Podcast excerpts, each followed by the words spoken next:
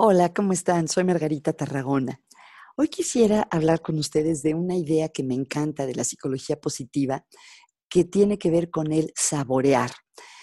Saborear es muy parecido a disfrutar, pero tiene un elemento adicional de conciencia, de verdad, tratar como de sacarle el máximo jugo posible a una experiencia placentera o significativa.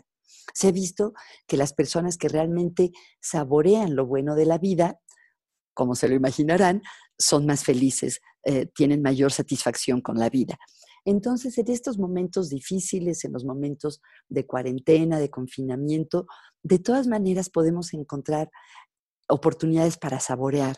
A lo mejor ese primer café de la mañana y darnos cuenta desde cómo huele, cuál es su color, el sabor del primer sorbito, eh, saborear también y disfrutar esa llamada a lo mejor con nuestros amigos o con los miembros de la familia que quedamos de reunirnos, ah, disfrutar realmente con conciencia eso tan rico que preparamos para comer o preparó la persona con la que vivimos, en fin, realmente eh, poner atención con la intención de disfrutar al máximo los buenos momentos de nuestra vida cotidiana, aún durante el confinamiento.